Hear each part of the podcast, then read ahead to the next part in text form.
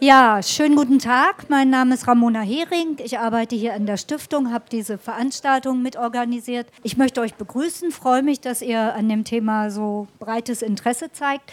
Wir fangen, wie im Programm angegeben, äh, mit einem kurzen Trailer an. Das ist also von einem Film, den der Kenan, einer auf dem Podium, der euch nachher vorgestellt werden wird, gemacht haben, weil wir, ich finde, weil wir fanden, dass das ein ganz guter Einstieg ist.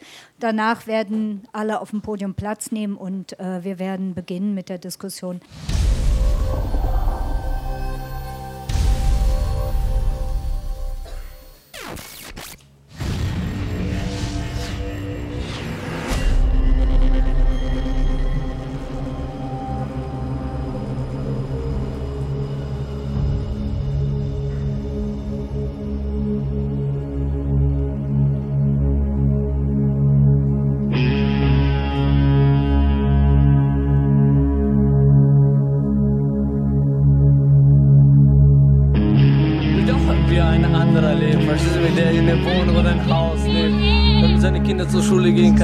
Nachher was gut arbeiten oder irgendwas haben.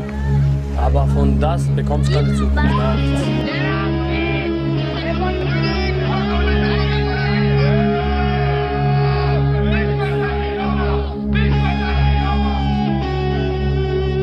sofort auf die Fresse. Hier sind die Leute ge gefährlich. Die machen mich um den Grund an. Ich habe nur einen Krachen gehört,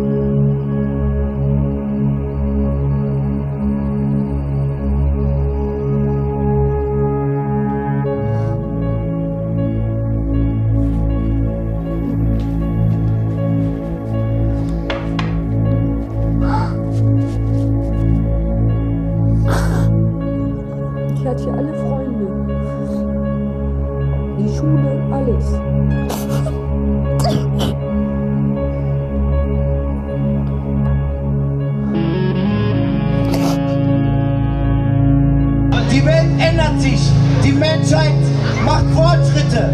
Die Gesetze müssen auch Fortschritte machen. Die Gesetze, die jetzt herrschen, sind nicht die richtigen.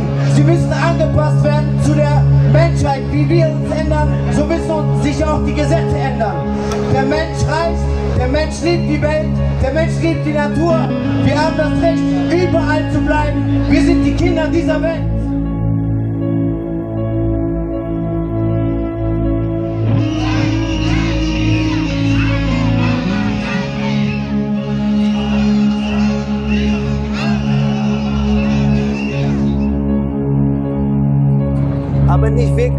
Schön die Angela Merkel sagt, die Würde des Menschen ist unantastbar.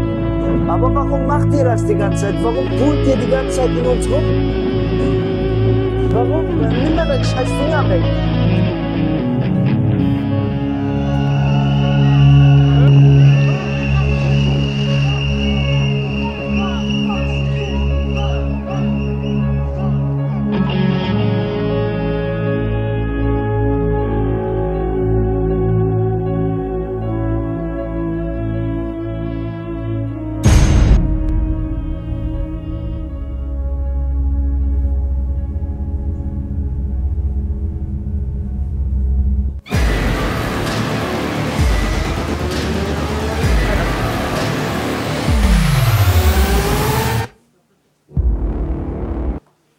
Ja, äh, guten Abend nochmal. Äh, herzlichen Dank, dass ihr äh, heute Abend so zahlreich gekommen seid. Die Aktualität des Themas sichere Herkunftsstaaten äh, ist, glaube ich, durch den Film äh, jetzt schon sehr deutlich geworden. Äh, es laufen momentan Abschiebungen von Roma, hauptsächlich aus dem Kosovo, aus anderen Ländern des Balkans, aus Deutschland in diese Region. Und wir haben hier den Autor des Filmes Kenan Emini, äh, der uns nachher äh, detaillierter darüber berichten wird, äh, wie die Situation momentan ist und äh, was die Kampagne Alle bleiben, äh, die es in verschiedenen Städten hier in Deutschland gibt, äh, momentan an Aktivitäten unternimmt, um diese Abschiebungen zu stoppen. Aber das Thema ist natürlich noch ein weiter gefasstes, denn das Thema sichere Herkunftsländer oder sichere Herkunftsstaaten bezieht sich ja nicht nur auf die Balkanländer. Momentan ist in der politischen Debatte äh, sozusagen andere Länder aus Nordafrika, äh, Marokko, Algerien, Tunesien, auch als sichere Herkunftsstaaten zu definieren. Es gibt einen äh, bereits in der Koalition abgestimmten Gesetzesvorschlag, äh, diese Länder als sicher zu qualifizieren und äh, der wird in den nächsten Wochen oder Monaten äh, in den Bundesrat äh, weitergeleitet werden und dann dort äh, wahrscheinlich verabschiedet werden oder nicht. Das hängt daran, wie sich die von den Grünen mitregierten Bundesländer dann dazu verhalten werden. Ähm, das Thema sichere Herkunftsländer ist in den letzten zwei, drei Jahren ähm, sozusagen aktuell in der politischen Debatte aufgrund von diesen Qualifizierungen, die vorgenommen worden sind, in verschiedenen Schritten von Seiten der Bundesregierung. Also zunächst war das im Herbst 2000 14 zunächst wurde Bosnien-Herzegowina, Mazedonien und Serbien als sicher bezeichnet. Äh, dann im letzten Herbst, im Herbst 2015 eben Albanien, Kosovo und Montenegro. Und jetzt kommen äh, diese äh, Länder in Nordafrika an die Reihe.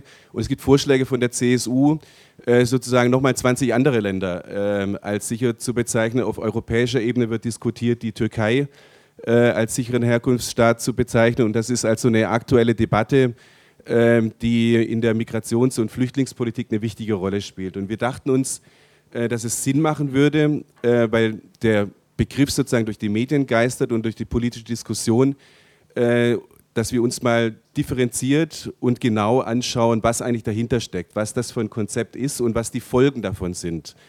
Ähm, manchmal hat man den Eindruck, dass sozusagen die Welt immer sicherer wird obwohl es immer mehr Flüchtlinge gibt. Irgendwas ähm, äh, ist äh, da nicht in Ordnung und das wollen wir heute äh, beleuchten. Und zu diesem Thema haben wir, glaube ich, sehr, sehr gute Referentinnen und Referenten gefunden. Ähm, Anne-Maike Riebau äh, zu meiner Linken vom, äh, von der Refugee Law Clinic in Berlin.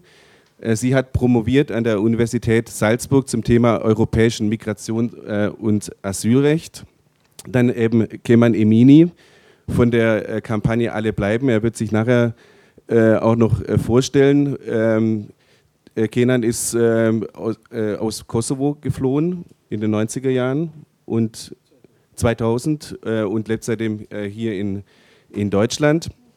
Ähm, Wiebke Judith, ähm, sie ist Fachreferentin für Asylpolitik und Asylrecht bei Amnesty International äh, und die Abgeordnete im Europaparlament Conny Ernst von der Partei Die Linke. So, äh, das ist also unser Podium.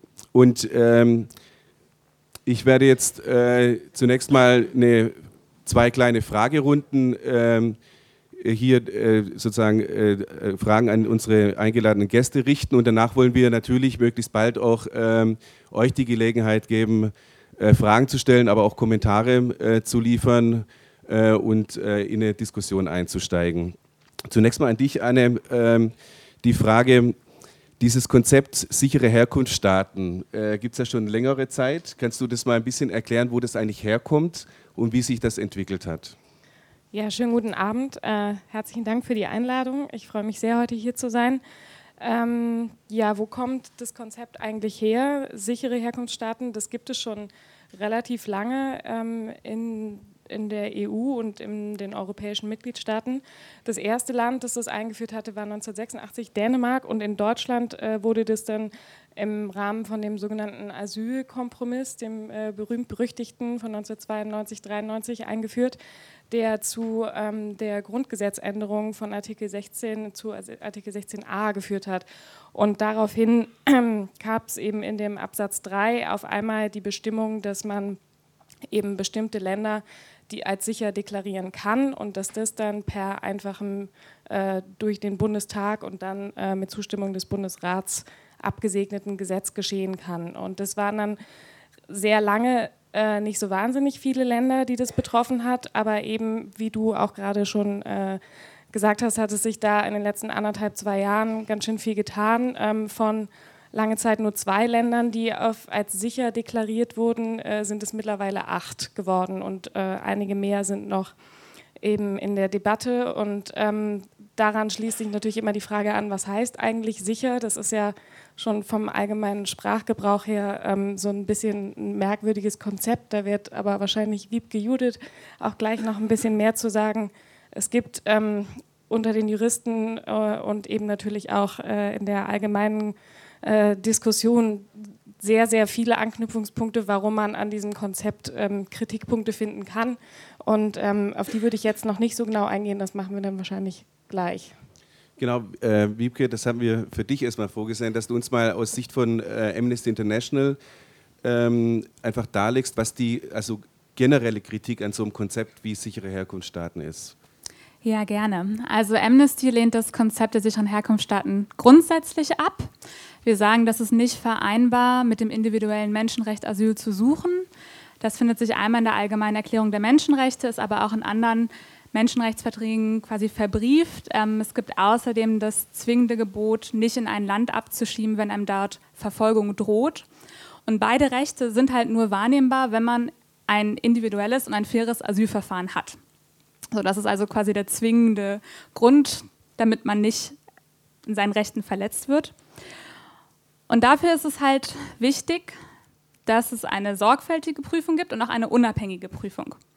Oder vor allem, dass es eine unvoreingenommene Prüfung ist, also dass jeder Einzelfall sich wirklich ganz genau angeschaut wird. Und zunächst könnte man erstmal argumentieren, das ist auch bei den sicheren Herkunftsstaaten auch so, denn es gibt immer noch eine Anhörung, also es wird schon das normale Verfahren durchlaufen. Aber der Knackpunkt ist halt dabei, dass quasi per Gesetz festgeschrieben wird, dieses Land ist sicher. Und generell ist es halt immer relativ schwierig, eine Verfolgung nachzuweisen, weil man hat da ja nicht einfach Belege dafür und man muss glaubhaft machen, wie man verfolgt wurde. Das kann sehr emotional sein, das kann auch schwierig zu erzählen sein. Und deswegen ist quasi die Hürde, überhaupt erst zu beweisen, dass man verfolgt wurde, noch einmal höher und damit fast unmöglich zu beweisen.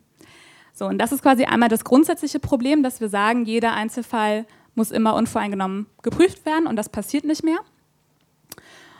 Und als Konsequenz, dass ein Land ein sicheres Herkunftsland ist, erfolgt halt jede Ablehnung automatisch als sogenannte offensichtlich unbegründet. Also es ist eine bestimmte Art der Ablehnung und die hat halt nochmal Konsequenzen für die Person. Also es das heißt vor allem, dass man nach der Ablehnung nur eine Woche Zeit hat, quasi zum Gericht zu gehen, um vielleicht dann doch deutlich zu machen oder um doch die Entscheidung zu erwirken, dass man ähm, einen Asylanspruch hat. Und eine Woche ist halt sehr wenig. Wenn man bis dahin noch keinen Rechtsanwalt hat, dann ähm, möchte ich die Rechtsanwälte sehen, die dann noch Zeit haben, sich einzuarbeiten in den Fall. Und um überhaupt quasi vor Gericht zu kommen, muss man dann auch noch den Fall sehr gut begründen. Also man hat auch noch eine höhere Beweislast da vor Gericht, um überhaupt zugelassen zu werden. Genau, und all diese verschiedenen Aspekte führen einfach dazu, dass wir ganz konkret befürchten, dass halt einfach Schutzbedarfe nicht erkannt werden, dass also eine individuelle Verfolgung vorliegt, das aber weder vom Bundesamt erkannt wird, noch danach von Rechtsanwälten und Gericht sozusagen aufgefangen wird und dann Menschen abgeschoben werden, obwohl sie in ihrem Heimatland verfolgt werden. Ein anderer Aspekt dazu ist auch noch, dass wir argumentieren, dass quasi durch diese Behandlung oder durch diese unterschiedlichen Verfahren aufgrund des Herkunftslandes halt eine unterschiedliche Behandlung aufgrund des Herkunftslandes vorliegt, was nach der so nach der Genfer Flüchtlingskonvention im Artikel 3 eigentlich verboten ist. Und auch die Genfer Flüchtlingskonvention sieht selbst überhaupt dieses Konzept des sicheren Herkunftslandes nicht vor. Gut, vielen Dank. Ähm, Kenan, du bist äh, im Jahr 2000 äh, aus dem Kosovo nach Deutschland gekommen. Ähm, kannst du mal schildern, äh, wie dieses Konzept der sicheren Herkunftsländer, die es jetzt auf Kosovo äh, angewandt wird, was das für konkrete Folgen hat ähm, für die Menschen, die damals äh, während der Kriegszeit oder kurz nach dem Krieg ähm, aus dem Kosovo nach Deutschland gekommen sind, hauptsächlich äh, für die Roma-Bevölkerung aus dem Kosovo. Was passiert heute mit den Leuten? Also auch der Grund, äh, jemand das? Ja. Okay. Also der, äh, der Grund, wieso bin ich auch in Deutschland, das war 1999 durch NATO-Bombardierung haben wir auch oder mussten wir auch Kosovo äh, verlassen und waren wir auch verfolgt, also vom äh, Kosovo-albanische äh, Armee, UCK.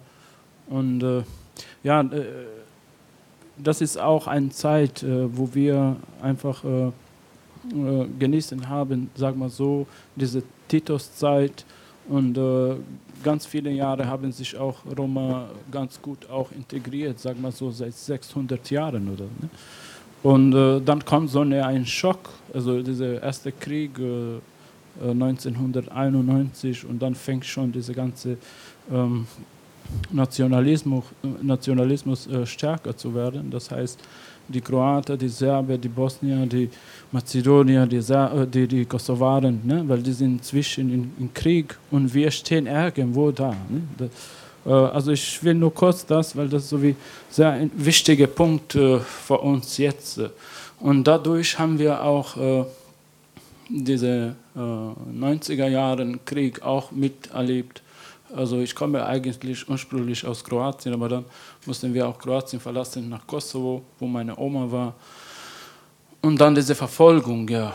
Und ich kann nur äh, bestätigen, dass viele Roma seit 600 Jahren äh, Kosovo oder Serbien nie verlassen haben. Also das kann man nicht äh, vergleichen mit anderen europäischen, äh, äh, osteuropäischen Ländern. Die haben echt einen Wohlstand, also die haben echt gut gelebt. Und auch ihr Eigentum. Und das Problem jetzt, diese sichere Herkunftsländer und das alles, also jetzt ist Krieg vorbei. Also Deutschland hat auch diesen Krieg produziert. Wenn ich, darf, äh, wenn ich sagen darf, äh, wieso sind wir jetzt in dieser EU? Ne? Also ich meine, Jugoslawien war schon ein Projekt als EU, was wir heute wünschen, dass EU ist. De, äh, weil diese ganzen Nachbarländer, so wie Slowenien, Kroatien, Bosnien, Serbien, Mazedonien, Kosovo, Vojvodina, Montenegro, alle waren Jugoslawien. Das heißt genau, die, die, waren unter einer Flagge, genau was wir haben jetzt, diese EU. Jeder hat seine Nationalität geschützt, aber die waren unter einem Dach. Aber dieses Konzept konnte nicht weitergehen. Also dieses Konzept musste kaputt gehen, dass man ein neues EU-Land äh, installieren. Ne? Also vielleicht soll man ein bisschen nachdenken, wieso Krieg in Jugoslawien war wichtig. Also das ist ein Punkt, aber dann sind wir die Opfer, weil wenn ein National, äh, Nationalismus wächst, dann Roma sind sofort äh, äh, in Gefahr. Und äh, ja, äh, durch den Krieg haben wir die ganze Eigentum verloren erstmal, also die, die, die Häuser und Geschäfte oder was auch immer da war. Wir können das nicht mehr zurückkriegen. Und deswegen äh, ist für uns dieses Land nicht mehr sicher. Wenn wir jetzt in, in Kosovo oder in Serbien zurückkehren, wir werden nie unser Eigentum bekommen. Mein Vater hat auch ein Haus in Kosovo. Das war äh, äh, also es verbrannt, weil äh, es gibt auch einen Bericht vom GFBV, Gesellschaft Bedrohte Volker, die 2001 oder 2000 Kosovo be, äh, besucht haben nach der NATO-Bombardierung. Und äh, die haben äh, einfach 16.000 bis 18.000 Roma-Häuser also die Zahlen, dass die äh, vom äh, Kosovo-Nationalisten extra also verbrannt haben oder vernichtet haben. Und dann haben wir 2009, 2010, 2011 bis äh, 2015 machen, machen wir regelmäßige äh, äh, Reiseberichte und Filmen und so weiter. Da, da gibt es auch ein paar Szenen im Film. Äh, und dann sehen wir, dass diese ganze Eigentum, was Roma hatten damals, die haben das nicht mehr und da wohnen jetzt Albaner und Kosovaren und so. Und das können wir nicht mehr zurückkriegen.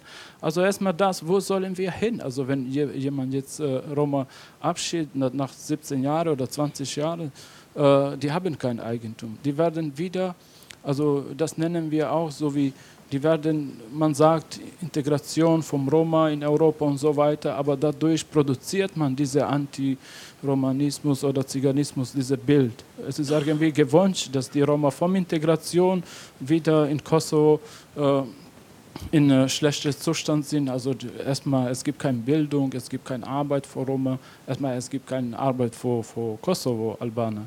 Ne? Und äh, bei Roma ist, äh, ich weiß nicht, seit Jahren immer die gleiche Zahl. Vielleicht könnt ihr auch bestätigen, so bis 99 Prozent, es gibt keine Arbeit für Roma. Ja?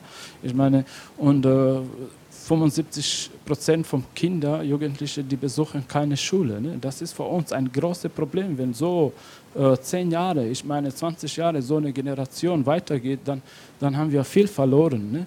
Die Zeit ist gegen uns dadurch. Ja, da, da, entwickelt sich gar nichts. Die sind im Vakuum. Und die zweite, äh, die, die dritte ist, es gibt keine medizinische oder irgendwelche äh, äh, Unterstützung für, für, für die Familie, die da sind. Also ganz äh, ehrlich, die, die Roma sterben da ganz jung, also 35, 40 und sowas. Ne? Ich meine, ja, ich kann ganz lange reden. Äh, wir, wir, werden äh, auf jeden Fall nachher nochmal äh, auf die konkrete Situation im Kosovo und in anderen Balkanstaaten äh, detaillierter eingehen. Ich will aber jetzt nochmal kurz an dich äh, trotzdem die Frage stellen mit den Abschiebungen. Also Kosovo ist ja seit Oktober, glaube ich, 2015 jetzt als sichere Herkunftsstaat deklariert. Und wie ich das mitverfolgt habe, ist es so, dass es tatsächlich seitdem äh, mehr Abschiebungen gibt. Und äh, kannst du vielleicht über den Hintergrund dazu was sagen? Also äh, welchen, äh, welchen Status hatten denn die äh, Flüchtlinge, also vor allem auch Roma-Flüchtlinge aus dem Kosovo bisher? Und was hat sich durch äh, die Qualifizierung von Kosovo als sicherer Herkunftsstaat geändert? Warum sind jetzt die Abschiebungen, also wie, wie, funktioniert das sozusagen aus eurer Sicht von der Kampagne Alle bleiben? Also Abschiebung gibt es seit 2009 äh, regelmäßig. Also wir hatten ganz viel, fast jeden Monat gab es drei oder vier äh, äh, Flugzeuge, die nach Kosovo oder, oder Serbien äh, geflogen sind. Also äh, gab es auch Abschiebung, äh, Sammelabschiebungen, zum Beispiel auch organisiert vom Frontex und so. Das heißt nicht nur Deutschland, sondern auch Belgien, Deutschland, Österreich und so weiter.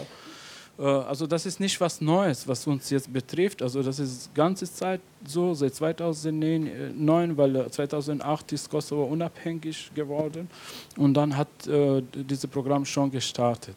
Die haben damals gesagt, äh, so wie 13.000, 14.000 müssen vor ein paar Jahren äh, abgeschoben werden, wo nur 7.000 äh, Jugendliche sind.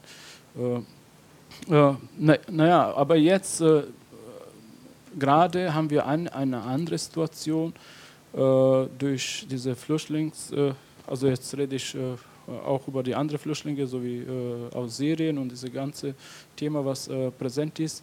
Da, da hat sich auch drastisch was verändert, äh, weil parallel diese Länder sind sicher und und auch was betrifft auch Asyl, die haben kein Recht auf Asyl. Ich meine, man äh, beantragt ein Asyl und äh, wird abgelehnt irgendwann. Und äh, die haben jetzt diese Balkanzentren, äh, zum Beispiel in Bamberg haben wir ein Balkanzentrum, das ist speziell nur für Leute aus dem Balkan. Und das ist das Programm jetzt, dass die Leute ganz viele kommen und bleiben da, also die werden auch nicht äh, verteilt, so wie alle anderen Flüchtlinge, sondern dort warten auch ihre Antwort und so. Also wieso das so ist, das, das weiß ich nicht. Ich weiß nur, das ist äh, so, weil diese Länder sind jetzt sicher und äh, alle sollen äh, zurückkehren. Und äh, die, die andere ist auch äh, die wollen auch ein bisschen balancieren. Die wollen auch zeigen, okay, wir nehmen Flüchtlinge äh, vom Syrien oder Irak und so, aber wir schieben auch ganz viele oder die gehen freiwillig äh, auch zurück. Und diese freiwillig, das ist nur, das ist eigentlich Abschiebung, weil du hast keine freiwillige Möglichkeit, also Wunsch, dass du, du kannst dich nur äußern, dass du nicht gehen willst, aber ähm, aber du hast kein Recht, äh, dann zu bleiben. Oder muss irgendwelche Argumente ganz stark sein, so wie Krankheit oder irgendwie, dass man in diese humanitäre Dimension fällt. Aber rechtlich nicht so, so stark. Okay, danke. Äh, Conny, äh, du bist Abgeordnete im Europaparlament. Ähm, dieses Konzept der sicheren Herkunftsstaaten gibt es ja nicht nur hier in der Bundesrepublik Deutschland, sondern es ist ähm, auch Teil von europäischen ähm, äh, Richtlinien oder von Politiken, die sozusagen von der Europäischen Kommission betrieben wird. Kannst du das mal, ist das richtig oder falsch? Äh, also könntest du die europäische Dis äh, Dimension nee. Äh, da nochmal ein bisschen erklären? Ja, das ist so wie typisch, nochmal so ein bisschen Europa hier und so. Nee, ähm, was ich sagen wollte ist, ähm, ich habe daran gedacht, als du jetzt das geschildert hast, 2009 war ich damals im Kosovo gewesen. Das war das Erste, was wir gemacht haben. Da bin ich gerade ins Europaparlament eingezogen. Und da haben wir dort die abgeschobenen äh, Roma bes dort besucht. Es war also beschämend, kann ich nur sagen, weil das ist eine Abschiebung ins Nichts. Und man muss vielleicht noch hinzufügen, was uns da begegnet ist, gerade wer aus Deutschland zurückkommt, die Rückkehrer würden mit großer Verachtung äh, auch noch betrachtet. Und ich glaube, das ist jetzt auch nicht anders. Die haben es noch schwerer als diejenigen, die schon da sind, die es auch schwer haben. Ja. Das wollte ich nur sagen. Ich habe deswegen geschmunzelt, weil äh, das sichere Herkunftsstaatenprinzip ein europäisches ist. Und da spielt Deutschland eine Rolle, aber eben nur eine. Äh, wir haben 28 Mitgliedstaaten und alle spielen jetzt ihre Rolle. Und äh, wir haben die Verfahrensrichtlinie 2013, da ist es festgeschrieben, äh, doppelt, wenn man so will. Einmal der sichere Herkunftsstaat, äh, ja, das gab es ohnehin schon, aber dann auch noch den sicheren Drittstaat, also sichere Drittstaat, dass man in einen anderen Staat auch möglicherweise äh, gehen sollte ähm, ja, wenn da keine Gefährdung für Leib und Leben, keine Gefahr eines ernsthaften Schadens, Wahrung des Non-Refoulements, Verbot der Folter, grausamer Behalt, äh, Behandlung und so weiter stattfindet. Die EU-Kommission hat zu sicheren Herkunftsländern festgeschrieben, äh, keine Verfolgung, keine Folter, keine Androhung von Gewalt, kein bewaffneter Konflikt. Ja, da wird es schon schwierig, ne? was die Umsetzung angeht. Ähm, wie weit das dann tatsächlich eingehalten wird, ähm, ist sowieso in Frage gestellt. Ein, ein solcher Staat muss Genf einhalten und zwar ohne geografischen Vorbehalt. Zum Beispiel für die Türkei trifft das gar nicht zu. Äh, die Türkei äh, wendet die Genfer Flüchtlingskonvention mit geografischem Vorbehalt an. Das heißt also eigentlich nur für Europäer. Das hat eine historische Voraussetzung gehabt, aber de facto äh, gilt es nicht für alle. Also das nur nebenbei. Es gibt die Kopenhagener Kriterien für Kandidatenländer, also wie Kosovo beispielsweise. Da muss Demokratie gesichert sein, rechtsstaatliche Ordnung, Menschenrechte, Schutz vor Minderheiten. Also man kann nicht damit kommen, wie viele gerade mal anerkannt werden in den Mitgliedstaaten von denjenigen, also Roma beispielsweise, sondern man muss diese Kriterien einhalten, was aber völlig in Rede steht. Und schaut man sich es da nochmal weiter an, was muss eigentlich alles passieren, dann ist es so, man muss verschiedene Informationsquellen nutzen, um überhaupt einen sicheren Herkunftsstaat äh, ähm, bestimmen zu können. Und zwar alle, die es gibt, UNHCR, NGOs und sonst was. Die Bundesrepublik hat äh, bei Festlegung der Regelung lediglich die Berichte des Auswärtigen Amtes zugrunde gelegt. Mehr muss ich dazu nicht sagen. Der Antragsteller darf sozial nicht negativer, äh, schlechter gestellt werden als ein anderer Antragsteller muss die freie Chance haben, äh, gewissermaßen seine Gründe vor, äh, auf den Tisch legen zu können, begründen zu können, weswegen er möglicherweise eben bleiben möchte und muss. Jeder Antrag muss einzeln geprüft werden. Also es sind eigentlich Dinge, äh, die zwar formal festgeschrieben werden, aber die ja eigentlich gar nicht eingehalten werden. Das ist unter anderem natürlich äh, einer der tausend Gründe, weswegen natürlich auch wir Linken vom ersten Tag an, von der ersten Zuckung an gegen diese Art von ähm, von äh, sicheren Herkunftsstaaten ist.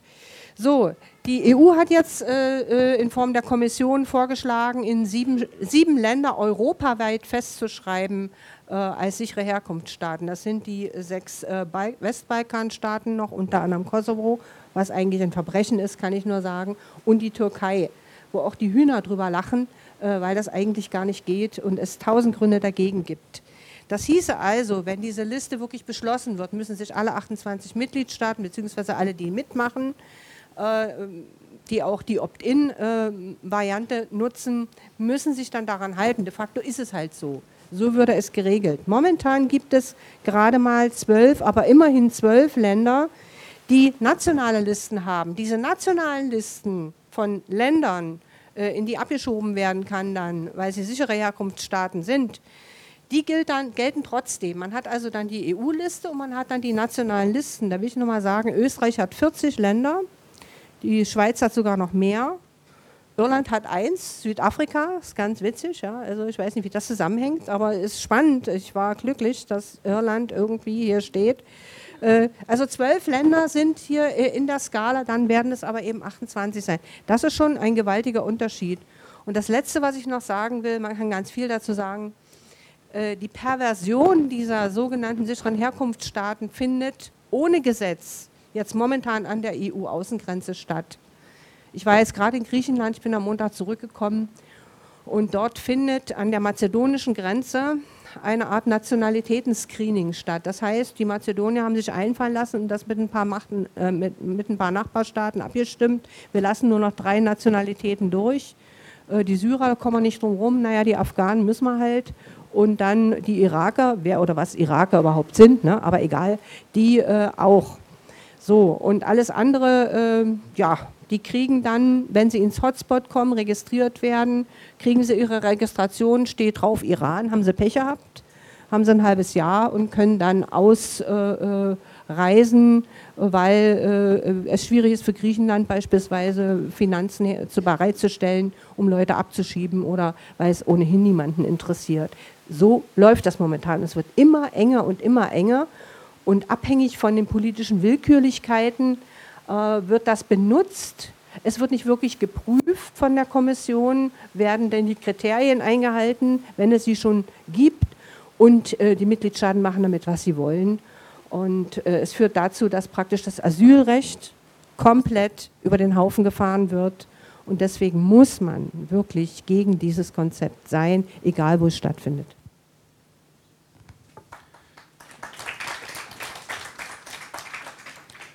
Herzlichen Dank. Äh, vielleicht kannst du zum späteren Zeitpunkt nochmal äh, über die, deine aktuelle Griechenland-Erfahrung noch ähm, ein paar andere Aspekte einbringen. Ich wollte jetzt aber nochmal ähm, äh, auf, ein auf eine andere Dimension zu sprechen kommen mit Anne. Ähm, also es gibt sozusagen diesen allgemeinen Einwand äh, gegen dieses Konzept der sicheren Herkunftsstaaten aus, aus, äh, aus dem Blickwinkel des Asylrechts, dass ein, also ein, ein ordentliches Asylverfahren nicht mehr stattfindet. Ähm, andererseits ist es natürlich so, äh, dass tatsächlich, wenn man über den äh, Westbalkan, sogenannten Westbalkan äh, redet, das sind alle Balkanländer, die noch nicht Mitglied der EU sind. Äh, das ist also in der offiziellen Terminologie der Westbalkan, dass dort kein Krieg mehr ist. Und ähm, dass es sozusagen ähm, auf den ersten Blick äh, einfach qualitativ eine ganz andere äh, politische, gesellschaftliche Situation ist als jetzt in Syrien. Ähm, jetzt gibt es äh, eine Diskussion ähm, über äh, die sogenannte kumulative Diskriminierung. Und ich äh, fände es gut, wenn Anne das mal ein bisschen erklären könnte. Weil genau das im Grunde der Punkt ist, den Kenan angesprochen hat. Also äh, wie in einer Gesellschaft, die eigentlich friedlich aussieht, von außen betrachtet, sagen wir so, für den Tagesschau-Zuschauer, friedlich aussieht, ja, was tut sich in der Gesellschaft? Und äh, äh, wie sind sozusagen Fluchtgründe äh, nachweisbar und äh, legitim, auch nach diesen internationalen äh, Standards? Ähm, äh, und da gibt es dieses Konzept der kumulativen Diskriminierung. Das fände ich gut, wenn du das mal ein bisschen erklären könntest, was dahinter steckt. Ja, genau. Also es klang ja tatsächlich hier schon mehrfach so ein bisschen an. Ähm, das Ganze hängt sich eigentlich auch von der Frage, was ist Verfolgung und wen wollen wir anerkennen als jemanden, der hier asylsuchend äh, kommt und Schutz sucht. Ähm, ursprünglich war der Begriff der Verfolgung sehr eng und man hat gesagt, naja, Verfolgung ist dann, wenn eine Person ursprünglich von einem staatlichen Akteur ähm, verfolgt wird aufgrund ihrer politischen Überzeugung. Ähm, das hat sich dann relativ bald ähm, verbreitert, kann man sagen. In der Genfer Flüchtlingskonvention ähm, ist es schon ein breiterer ähm, Begriff, dass man sagt, auch aufgrund äh, der Zugehörigkeit zu einer bestimmten sozialen Gruppe zum Beispiel äh, kann eine Verfolgung stattfinden. Ähm, und äh, das ist auch der ähm, Anknüpfungspunkt, an dem man heute immer wieder ähm, schaut, wo du, also die Zugehörigkeit zur sozialen Gruppe wird heute anders verstanden, als es noch ähm, zur Zeit der Schaffung der Genfer Flüchtlingskonvention ähm, verstanden wurde. Ähm, da kann zum Beispiel die sexuelle Orientierung heute ähm, eine Rolle spielen. Ähm, das hätte man, glaube ich, in den 50er und 60er Jahren so auch nicht verstanden. Und man sagt auch heute nicht mehr, dass es nur noch von staatlichen Akteuren ausgehen kann. Und ähm, da kommt eben auch die kumulative Diskriminierung ins Spiel. Normaler, also äh, traditionell, sage ich jetzt mal, ähm, versteht man äh, das als eine Verfolgung, die durch einen Akt, wie zum Beispiel ein Gerichtsurteil aufgrund von einer politischen Verfolgung ähm, ergeht. Ähm, und damit hat man äh, das sozusagen hieb- und stichfest bewiesen, was da die Verfolgung ist. Bei der kumulativen ist es dann eher so, dass eine Gruppe oder ein Mensch ähm, durch viele kleine Nadelstiche verfolgt wird. Also zum Beispiel, weil er keine Wohnung bekommt, weil seine Kinder in der Schule nicht angemeldet werden können aufgrund der Zugehörigkeit zu einer bestimmten ethnischen Gruppe. Also man kann sich da sehr viele verschiedene Akte vorstellen, die einzeln für sich genommen noch keinen Verfolgungsakt darstellen, aber in der Summe eben schon. Und dieser weitere Verfolgungsbegriff, das ist der, der eigentlich auch dem Europarecht heute zugrunde liegt, der aber ähm, in Deutschland bislang bei den Behörden noch nicht so richtig angekommen ist. Ja, danke. Also ich finde das einen wichtigen Aspekt, wenn äh, wir darüber nachdenken, wie wir eine Argumentation entwickeln, sozusagen gegen dieses Konzept der äh, sicheren Herkunftsstaaten. Ähm, äh, Wiebke, aus Sicht der, von Amnesty International, also die, die ganze äh, Aufteilung, die jetzt sowieso im, im, Mediendiskurs sehr stark betrieben wird oder von der Politik in äh, gute äh, Flüchtlinge, schlechte Flüchtlinge, Wirtschaftsflüchtlinge sozusagen und Kriegsflüchtlinge, ähm, äh, wie argumentiert ihr gegen, ähm, gegen solche Aufteilungen? Ja, genau. Also ich würde sagen, wir sehen gerade ein ganz starkes Schwarz-Weiß-Denken in der Flüchtlingspolitik. Also ich finde, das ist im letzten Jahr immer stärker geworden. Also genau wie du sagst, es gibt die guten Flüchtlinge, es ist quasi dann immer Syrien, wo es quasi sehr eindeutig, also sehr eindrücklich ist, was da passiert. Ähm, wobei eigentlich ein Bürgerkrieg auch immer noch nicht die klassische äh, politische Asylvorstellung eigentlich trifft. Das ist das ganz Interessante, ähm, weil eigentlich ist das ja genau eher die Person, die eine Gefängnisstrafe für ihre politische Meinung äh, befürchten muss. Und auf der anderen Seite quasi die angeblichen Wirtschaftsflüchtlinge vom Balkan. Und für uns ist erstmal grundsätzlich, ich habe es eigentlich schon gesagt, aber man muss das so gebetsmühlenhaft eigentlich auch gerade in der aktuellen Politik immer wiederholen. So jeder hat das Recht, Asyl zu suchen. Punkt. So. Und da ist es ganz egal, aus welchem Land man kommt. Jeder kann erstmal einen Asylantrag stellen und muss ein faires Asylverfahren haben. Ähm, das wird aber gerade in der Politik ganz anders diskutiert quasi. Also da wird viel über Asylmissbrauch ist so ein Schlagwort. Ähm, was ich immer ganz interessant finde, weil einerseits wird argumentiert, sie kriegen gar kein Asyl, dann weiß ich auch nicht, wie man was missbrauchen soll, was man gar nicht kriegt. Also das sind dann immer so die Fragen, die man sich dann bei der aktuellen Politik stellt. Und es ist natürlich auch einfach ganz gefährlich, weil da einfach so ein Populismus betrieben wird, so auf dem Rücken von den Flüchtlingen. Und Einmal wird dann ausgeblendet, was quasi wirklich auch in den Ländern stattfindet, die als sicher gelten. Und da stimme ich dir total zu. Ähm, hat man manchmal das Gefühl, dass die Qualifikationsrichtlinie in Deutschland nicht gelesen wird, wo genau die kumulative Diskriminierung mit drin steht. Und in der aktuellen Situation ist es natürlich auch gefährlich, weil wir immer mehr rassistische Übergriffe haben und Anschläge und man natürlich auch da stark den Eindruck hat, dass es einfach Menschen der Bevölkerung gibt, die diese ganze Schwarz-Weiß-Argumentation auch für sich als Legitimierung nehmen, um dann quasi für sich umzusetzen, was sie meinen, ähm, irgendwie recht wäre. Und deswegen ist es eine ganz gefährliche Debatte, die auch nichts mit den Menschenrechten zu tun hat. Ähm, ich würde jetzt an Kenan nochmal äh, eine Frage stellen wollen zum Thema Kosovo. Mir scheint, dass äh, Kosovo ein sehr gutes Beispiel eigentlich dafür ist, ähm, äh, wie, wie, diese Debatte schief läuft. In Kosovo ist es ja so, dass äh, nach dem äh, NATO-Krieg 99 äh, so eine Art internationales Protektorat aufgebaut wurde. Es gibt internationale äh, Truppenpräsenz von der KFOR und eine internationale ähm, äh, Verwaltungsstruktur von der UN eine Zeit lang und nach der Unabhängigkeit äh, jetzt ein, ein, gewähltes Parlament, aber immer noch äh, äh, internationale Verwaltungsstrukturen, die sozusagen in den Kompetenzen höher liegen als die äh, gewählten Organe, also ein internationales Protektorat. Und jetzt kann man sagen, okay, ähm, es, es, ist ja sicher, weil es friedlich ist. Ähm, aber meine Frage an Kenan ist jetzt, äh, was ist denn eigentlich passiert in diesen ganzen Jahren der internationalen Protektoratsverwaltung mit den Kriegsverbrechern äh, von 99 und mit den Leuten, die, wie du beschrieben hast, ähm, diese ganzen Roma-Siedlungen im Juli, August und September 99 angezündet haben? Gibt es eine Strafverfolgung? Puh, äh, wenn du mich fragst, was die machen da und so, Also wie gesagt, wir sind seit 2009 äh, regelmäßig in Kosovo gewesen, bis 2015 und haben wir auch Broschüren darüber auch gesprochen, waren wir auch in KFOR.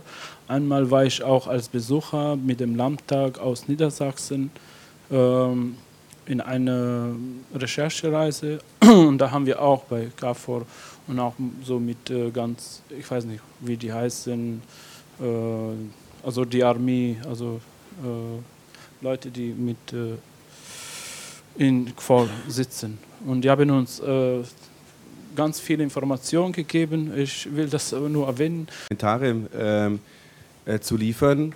Also, weiß ich, du hast dich gemeldet, haben Sie? Ja. Ja, schönen guten Abend. Mein Name ist Hamza Bitüci von Rohmaterial e.V. Äh, komme selber aus dem Kosovo, beziehungsweise bin dort geboren, aufgewachsen im Schwarzwald und lebe schon länger hier in Berlin. Ähm, meine Eltern und äh, also mein Bruder und ich kamen hier Anfang der 90er auch als Flüchtlinge und ziemlich lange haben wir diese Flüchtlingssituation miterleben dürfen.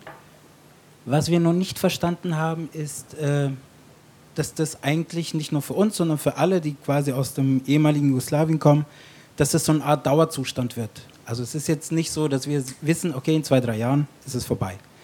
Was ich aber irgendwie ein bisschen perfide finde, ist, dass äh, von Anfang an auf das, was eben angeleitet wurde, diese EU-Idee, dass man die erst verwirklichen kann, wenn man was, was eigentlich schon mal da war, zerstört.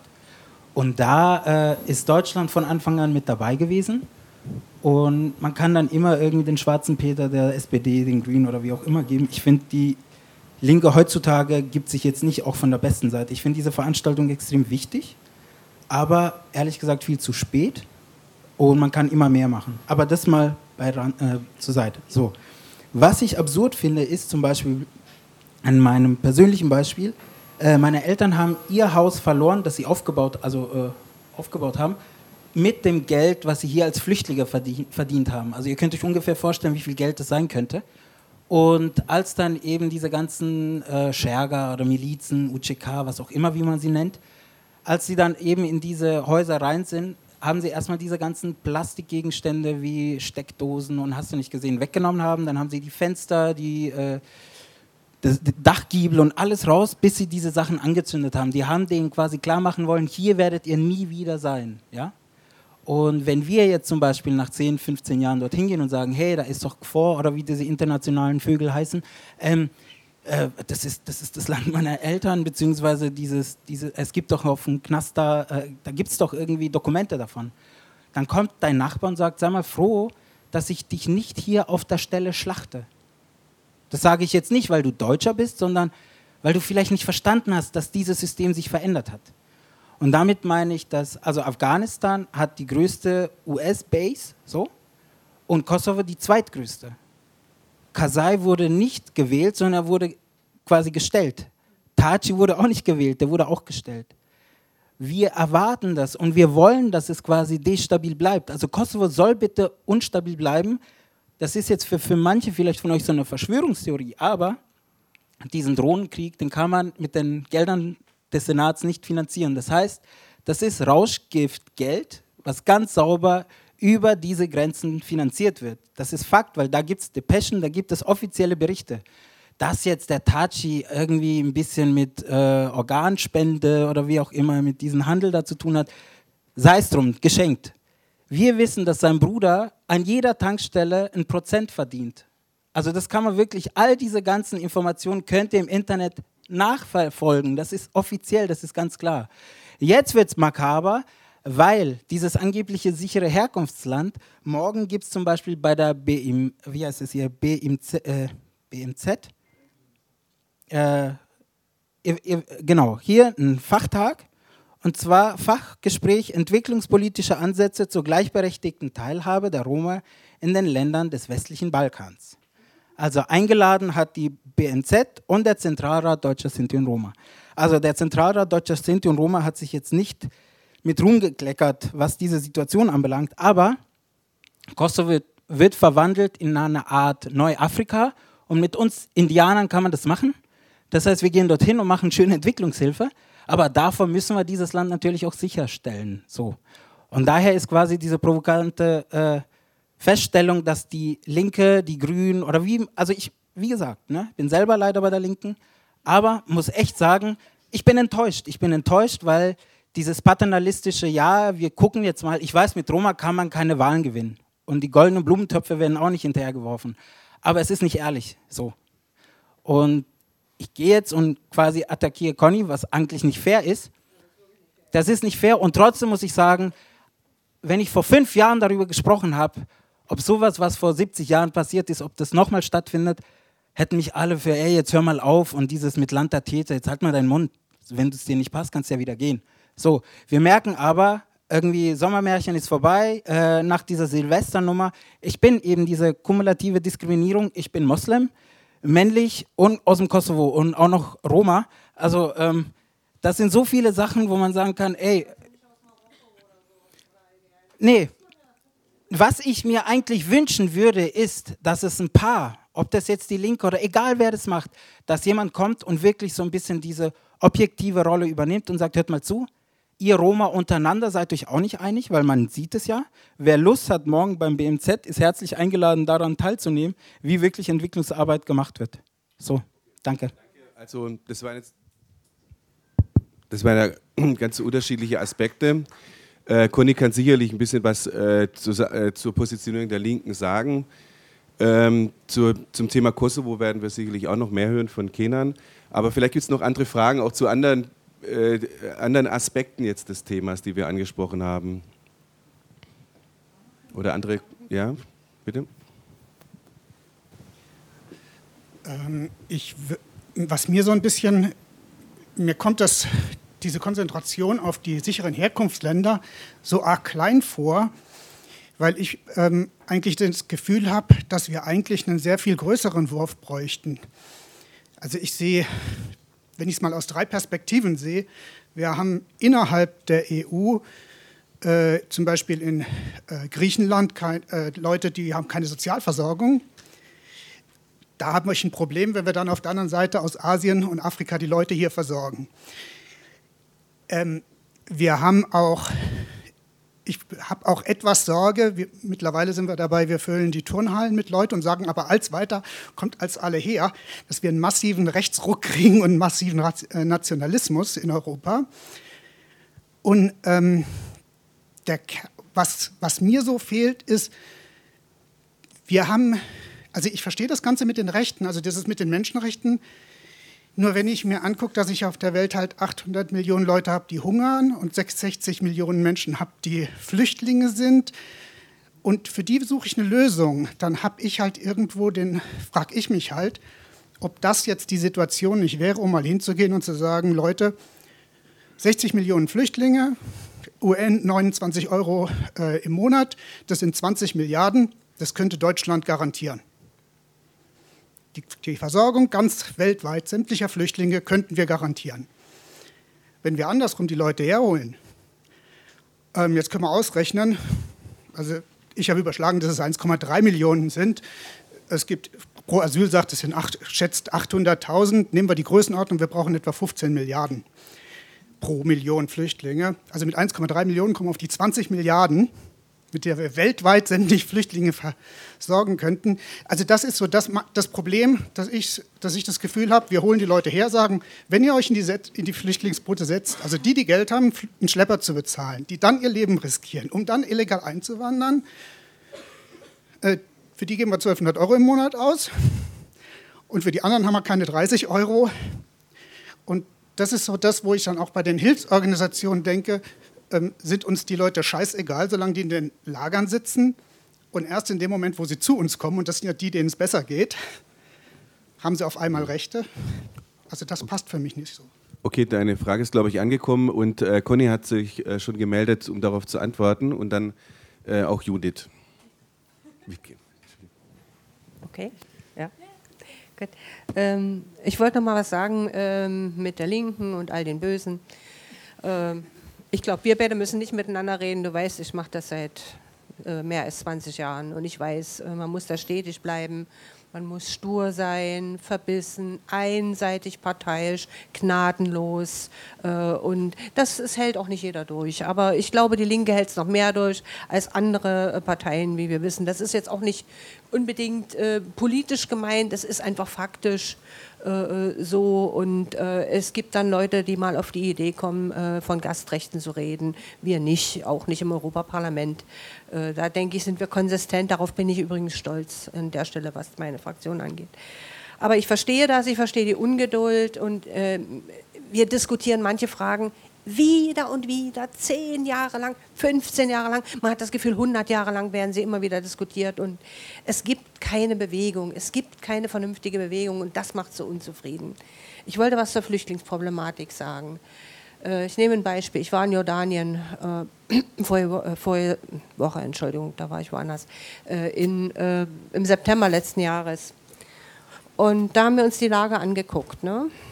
In denen die Ration, Rationen äh, halbiert wurden, wo die Leute gehungert haben, ja, weil die Mitgliedstaaten keine Lust hatten, Geld zu zahlen. Deutschland ging noch einigermaßen, andere haben aber überhaupt kein Interesse gehabt, das zu tun. Da fängt es schon an, Nummer eins.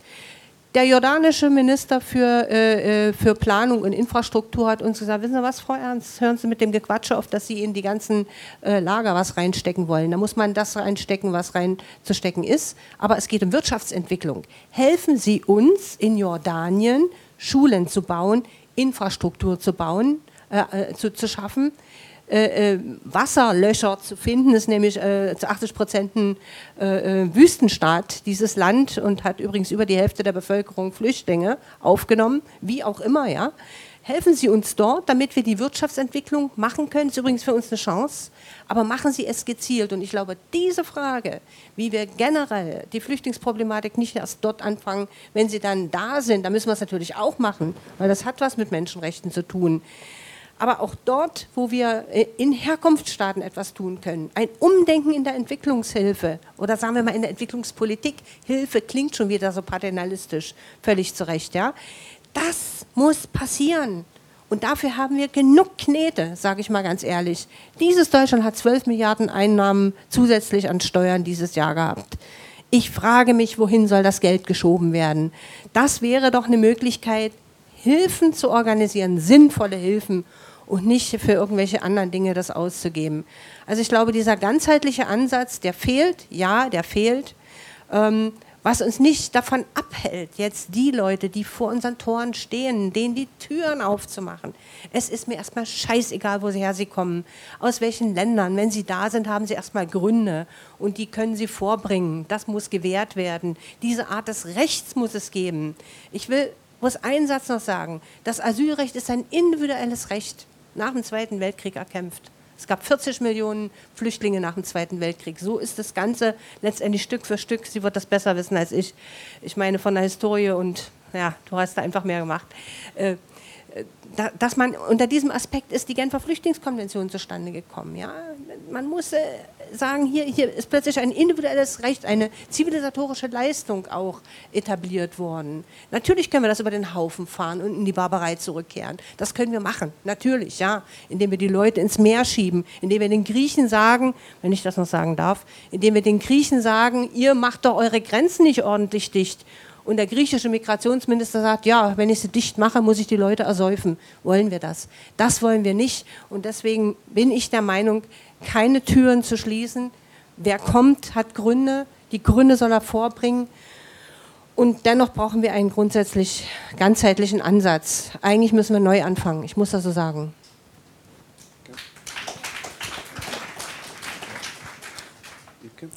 Ja, genau. Ich würde auch noch mal gerne ähm, auf deine Fragen antworten, wobei ich mir nicht ganz sicher bin, ob ich jetzt alle Punkte mitgeschrieben habe. Ähm, also ich habe immer ein kleines Problem damit, dass man sagt, es kommen jetzt alle Leute nach Europa. Weil, genau, du sagst selber, oder hast selber erwähnt, es sind 60 Millionen Menschen weltweit auf der Flucht. Ähm, die Mehrheit davon in ihrem eigenen Land, also sind sogenannte Binnenflüchtlinge. Ähm, insgesamt haben so um die 20 Millionen ihr Land verlassen. Die Mehrheit davon ist in den Nachbarstaaten. Weil das ist, glaube ich, auch ganz normal, kann man verstehen. Erstmal, wenn man flieht, geht man dahin, was als nächstes ist. Man hofft natürlich auch, dass man bald zurückkehren kann. Also es werden immer noch ca. 80 Prozent der Flüchtlinge weltweit von Entwicklungsstaaten auf, oder auf sogenannten Entwicklungsstaaten aufgenommen. Ähm, in Europa sind letztes Jahr, glaube ich, ungefähr eine Million Flüchtlinge über die Küsten angekommen. Wir haben, also es ist sicherlich gerade lokal problematisch, ja. Das will ich überhaupt nicht abstreiten. Das ist so, ja. Und ich finde es wirklich dramatisch, dass es Probleme gibt, Flüchtlinge unterzubringen, dass gerade teilweise in Europa Menschen bei Kälte draußen schlafen, dass die zu Fuß in Europa unterwegs sind. Aber eigentlich kann das nicht sein. Eigentlich kann es nicht sein, dass eine EU von dieser Größe, von dieser Wirtschaftskraft das nicht schafft, eine Million Menschen, die an ihren Küsten ankommt, zu verteilen, aufzunehmen, unterzubringen, ihnen Asylverfahren zu gewähren und sie dann, also dann zu integrieren. Ich verstehe nicht, wie das nicht passieren kann. Oder ich verstehe nicht, warum das nicht möglich sein soll. Aber dafür bedarf es natürlich auch den politischen Willen. Und da muss man natürlich in viele andere Mitgliedstaaten auch gucken, denn es ist auch wirklich so, dass gerade, also viele Flüchtlinge kommen natürlich auch nach Deutschland, aber es hat auch Deutschland als eines der wenigen Länder zumindest sagt, ja, wir müssen Flüchtlinge aufnehmen. Es gibt dann halt so ein bisschen die quasi Abwehrreaktion, aber ganz viele andere nicht und die haben alle keine, keinen Anspruch. Ja, das ist der negative, äh, die negative Seite dieser Medaille. Ähm, aber es gibt halt einfach auch sehr viele Mitgliedstaaten in Europa, die komplett von sich weisen, dass sie Flüchtlinge aufnehmen müssen, dass die Flüchtlinge überhaupt zu ihnen wollen. Ähm, warum wird dann nicht in Frage gestellt? Ähm, und das ist, finde ich, ein grundsätzliches Problem. Aber du hast natürlich auch recht zu sagen, es muss auch den Leuten in ihren Regionen geholfen werden. Und da gebe ich dir recht. Ich glaube, das ist das, was in den letzten Jahren einfach komplett falsch gemacht wurde. Ja? Weil in Syrien, dieser bewaffnete Konflikt, der tobt seit vier Jahren. Die syrischen Flüchter sind in der Mehrheit in fünf Ländern, die alle nicht in der EU sind. Ja? Und jetzt wird wirklich darüber nachgedacht, oder jetzt gibt es eine Geberkonferenz etc. Es werden mal Milliarden zugesagt. Aber in den letzten Jahren sind die Gelder nie geflossen. Es gab keine groß angelegten Aufnahmeprogramme. Das heißt, die Menschen sehen seit vier Jahren in den Regionen überhaupt keine Perspektive. Ihnen würden die Lebensmittelrationen gestrichen oder gekürzt. Und da muss man sich wirklich eigentlich keine Gedanken, also muss man sich nicht wundern, dass die Leute jetzt aktuell nach Europa kommen. Und das ist auch nicht so schnell in dem Sinne aufzuhalten, weil die einzige Möglichkeit, das jetzt gerade aufzuhalten, ist, die Grenzen dicht zu machen und das wird Menschenleben kosten. Oder das kostet auch jetzt schon Menschenleben. Und das ist ein bisschen das Problematische, weil man kann immer sagen, äh, ihr hättet es besser wissen müssen oder ihr hättet es besser machen können. Und das ist jetzt aber gerade die Situation, die wir haben. Aber ich denke auch, dass ist immer die Möglichkeit oder es besteht die Möglichkeit, auch jetzt die Flüchtlinge, die ankommen, menschenwürdig aufzunehmen, wenn das alle, vor allem alle Mitgliedstaaten der EU auch wirklich machen wollen würden.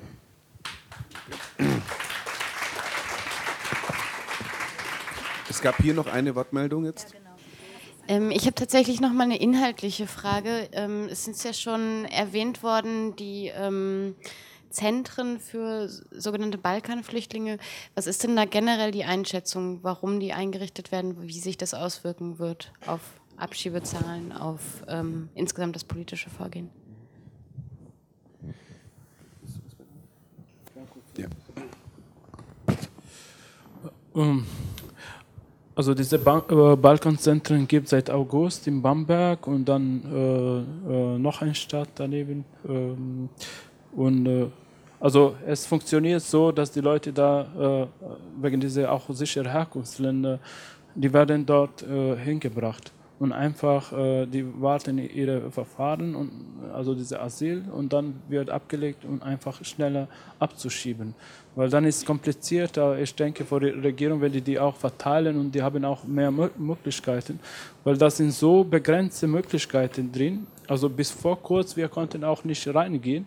Wir haben auch eine Demonstration gemacht in Bamberg, weil gab es auch einen Plan vom äh, Recht äh, Radikalen auch äh, den Ort auch zu bombardieren. Ich weiß nicht, zwölf, zwölf äh, äh, Kilo äh, Sprengstoff und so weiter. Ne? Äh, naja, äh, und äh, da wollten wir rein. Es gibt auch so wie Kontrolle und so weiter. Da, da, kann man einfach nicht rein. Sogar waren auch lokale Politiker vom Linke, die wollten auch dabei äh, drin sein, aber äh, die wurden auch nicht gelassen. Also erstmal, die haben auch keine, keine Erste. Also wenn man spricht über die Kosten oder so, dass man denkt, ah, das ist Belastung und sowas. Die essen dort, also die bekommen so nur ein bisschen Taschengeld, äh, Sachkosten und solche Sachen. Und äh, so schneller, dass die einfach abgeschoben werden. Also, und das ist extra nur für Balkan. Also, es ist ganz äh, deutlich, so wie das in die Wirtschaft äh, Flüchtlinge müssen wir härter machen, dass die einfach nicht mehr kommen. Weil es gibt keine Perspektive da. Ganz viele Busse, also äh, gab es immer so wie jeden Dienstag oder sowas am Anfang es war auch schwer für uns, dass wir was dagegen machen oder irgendwie in Öffentlichkeit, weil man wusste nicht, die Busse sind rein und dann holen die Leute und so. Und die waren gezwungen sozusagen, dass die auch unterschreiben. Viele verstehen auch nicht die Sprache und so weiter. Jetzt haben wir in Bamberg zum Beispiel eine kleine Initiative, das fängt schon jetzt an, vielleicht im Juni oder Juli äh, planen wir auch eine, ein Camp oder so so, so wie mit äh, zwei, drei Tage, dass man auch viele Initiativen einlädt und dass sich mehr mit diesen äh, äh, Balkanzentren auch äh, beschäftigen, weil was äh, historisch äh, Deutschland betrifft und diese Balkanzentren, wenn ihr das ein bisschen mehr wisst, dann, dann werdet ihr, ich glaube nicht, das akzeptieren. Ne? So. Und dann speziell, dass ganz viele Roma so wie in einem Gefängnis dort sitzen und so. Also ich weiß nicht, ob das die Antwort war, vielleicht kann noch jemand ergänzen, aber soweit wir. Du willst gerne noch ergänzen, Anne? Ja, also äh, zur Ergänzung vielleicht, aber um das eher in so einen größeren Kontext zu setzen, wie man, glaube ich, diese Politiken verstehen muss. Hört man es? Ach so, okay. ähm, dass diese Balkanzentren entspringen derselben Logik, die auch auf EU-Ebene und äh, auf bundesdeutscher Ebene schon ziemlich lange zu beobachten ist, dass man von einer sogenannten Migrationskontrolle so einem Gedanken ausgeht und von einer Kontrolle der Migrationsströme und dass man eben diese, also es fiel ja schon ein paar Mal hier die Begrifflichkeiten guter Migrant und böser Migrant und guter Flüchtling und böser Flüchtling. Und ähm, das ist so ein bisschen so eine Vorstellung, dass man irgendwie so Art Stränge hat in der Migration, die man irgendwie auf teilen kann und dann identifiziert man schon möglichst früh ähm, in einem Herkunftsland oder unterwegs äh, auf der Reise irgendwie, aha, diese Person, die kommt nur aus äh, irgendwelchen äh, Wirtschaftsflüchtlingsmotiven heraus und diese Person ist aber ein echter und bedauernswerter Flüchtling und dem müssen wir helfen. Und, ähm, und dass man diese äh, Trennung auch tatsächlich so ähm, durchführen kann, das ist hat sich eigentlich in verschiedenen äh, Studien herausgestellt, dass es überhaupt nicht geht zum einen und, das, und dem Ganzen unterliegt aber so eine Art Ökonomisierung dieser Migrations- und Asylpolitik zugrunde. Also dass man sagt, naja, Effizienzgedanken spielen eine Rolle. Ne? Und, ähm, und man kann natürlich sagen, dass das eigentlich nicht vereinbar ist mit humanitären und ähm, äh, Ansatzpunkten wie dem Asylrecht. Also das nur, um das vielleicht so ein bisschen in einen größeren Kontext zu setzen. Danke. Wir haben noch eine Frage hier.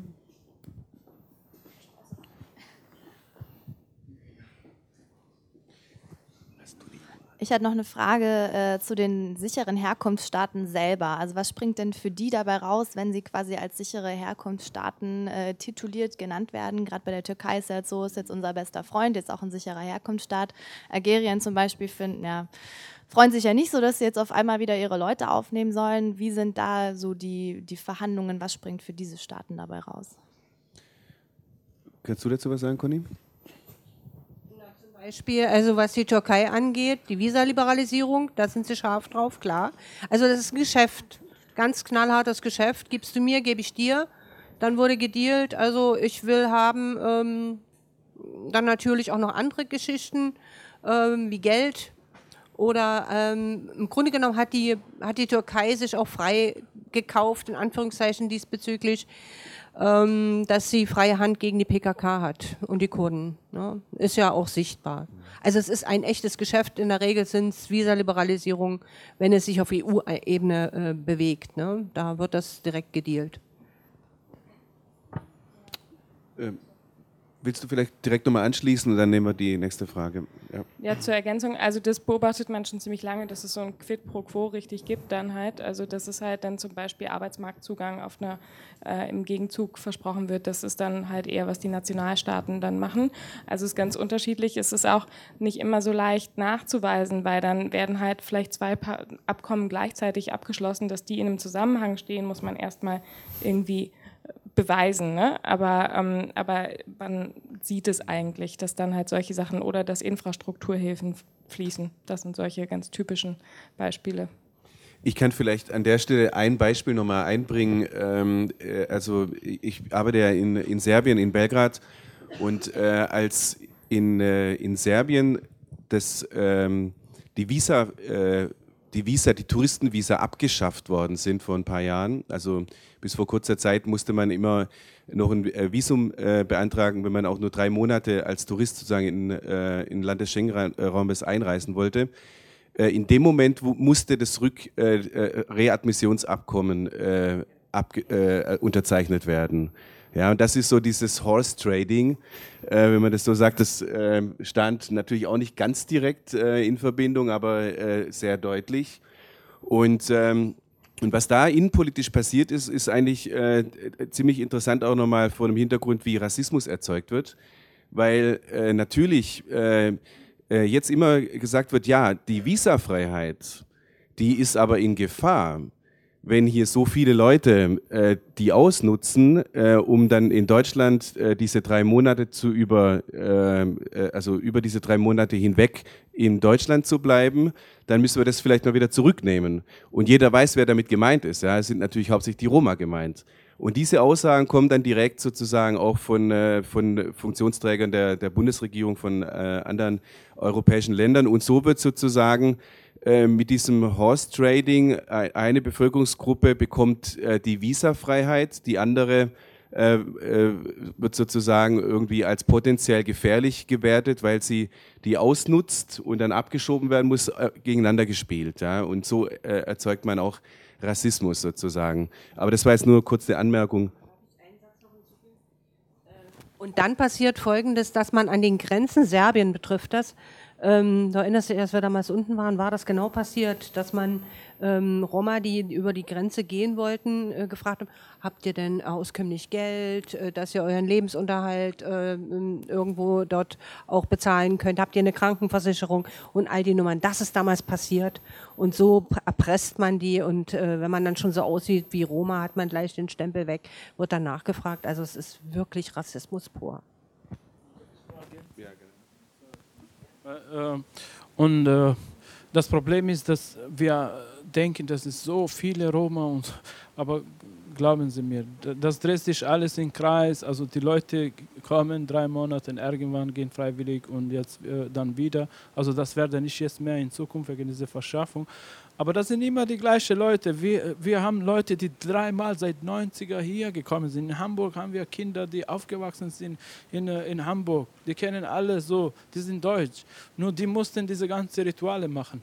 Und wenn ich sage euch, ihr lacht, also bestimmt nicht, aber das ist nicht mal halbes Stadion. Wir reden nicht über Hunderttausenden und so. Offiziell haben wir 120.000 Roma und Sinti in Deutschland. So. Und nach dem Krieg, was weiß ich, 150.000 äh, sind vertrieben aus dem Kosovo.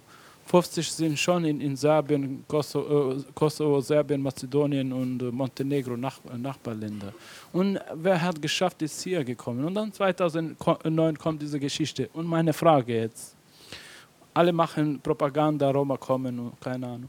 Und wieso seit Oktober 2014 bis äh, Januar oder Februar 2015 hatten wir eine Zahl, mehr als 100.000 Kosovo-Albaner haben Kosovo verlassen. Und wieso gibt es keine äh, Propaganda darüber? Ich verstehe nicht. Die haben die erste diese Grenze äh, durch äh, Ungarn äh, durchgebracht. Also was wir gucken, äh, sehen jetzt mit Syrien und so, dass sie durch die Grenze, das haben die Kosovo-Albaner mit Kindern, Frauen und alles mögliche. Mehr als 100.000, die haben äh, ihre eigene Stadt verlassen und es gibt keinen Serbe dort, also es gibt nur Sklaven da und da Serben. Es gibt keine andere Nationalitäten. Das heißt, die haben eigene Stadt, genau das, was die wollten und die fliehen, 100.000. Und wieso sagt die Politik nicht jetzt was dazu? Weil dadurch kann man äh, bestätigen, dass dieses Land nicht sicher für dich selber ist oder es ist total äh, äh, korruptes Land. Es geht gar nichts mehr dort. Und dann schieben die wieder diese Lage auf uns.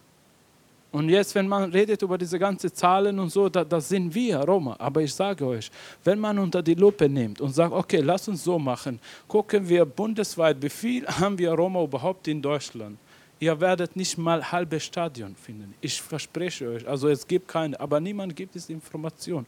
Und wir wissen, wie viel was wo gibt, weil wir arbeiten seit, zehn Jahren und wissen wir genau, wie das kommt und wer geht und wann kommt und, und so weiter. Und das, da, da, da, da, da bin ich ein bisschen sauer in Politik, dass die das nicht äh, äh, deutlich sind und die sagen, hey, warte mal, 100.000 vor drei Monaten haben wir äh, Kosovaren, die, die, die, die Kosovo verlassen haben. Und wir reden über zwei Busse von äh, Roma, die nach Deutschland kommen und so.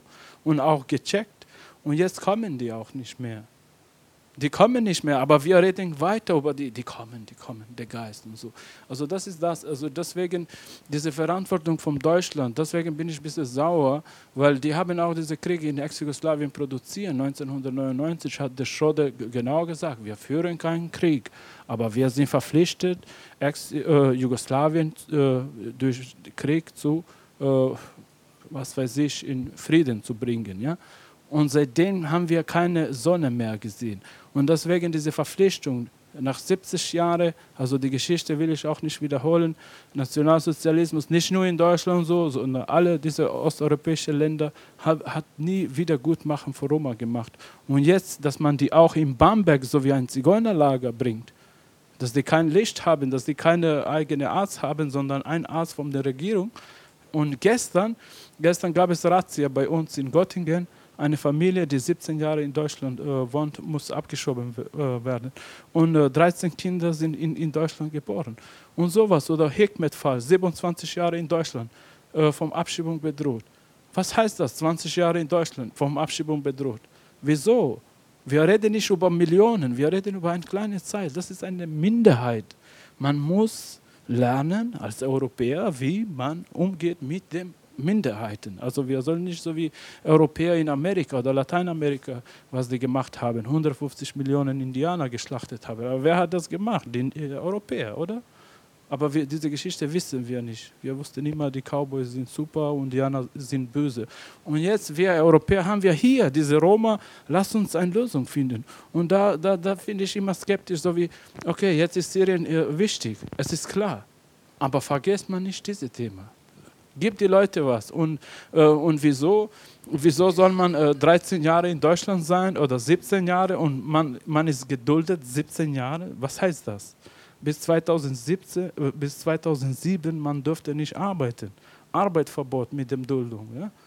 Und auch Residenzpflicht und solche Sachen. Das sind so viele Argumente, wieso diese Leute auch Integration nicht funktioniert, was gewünscht ist. Also das ist genau das, du kannst kaum, aber nicht schlucken. Also so. Okay, sorry.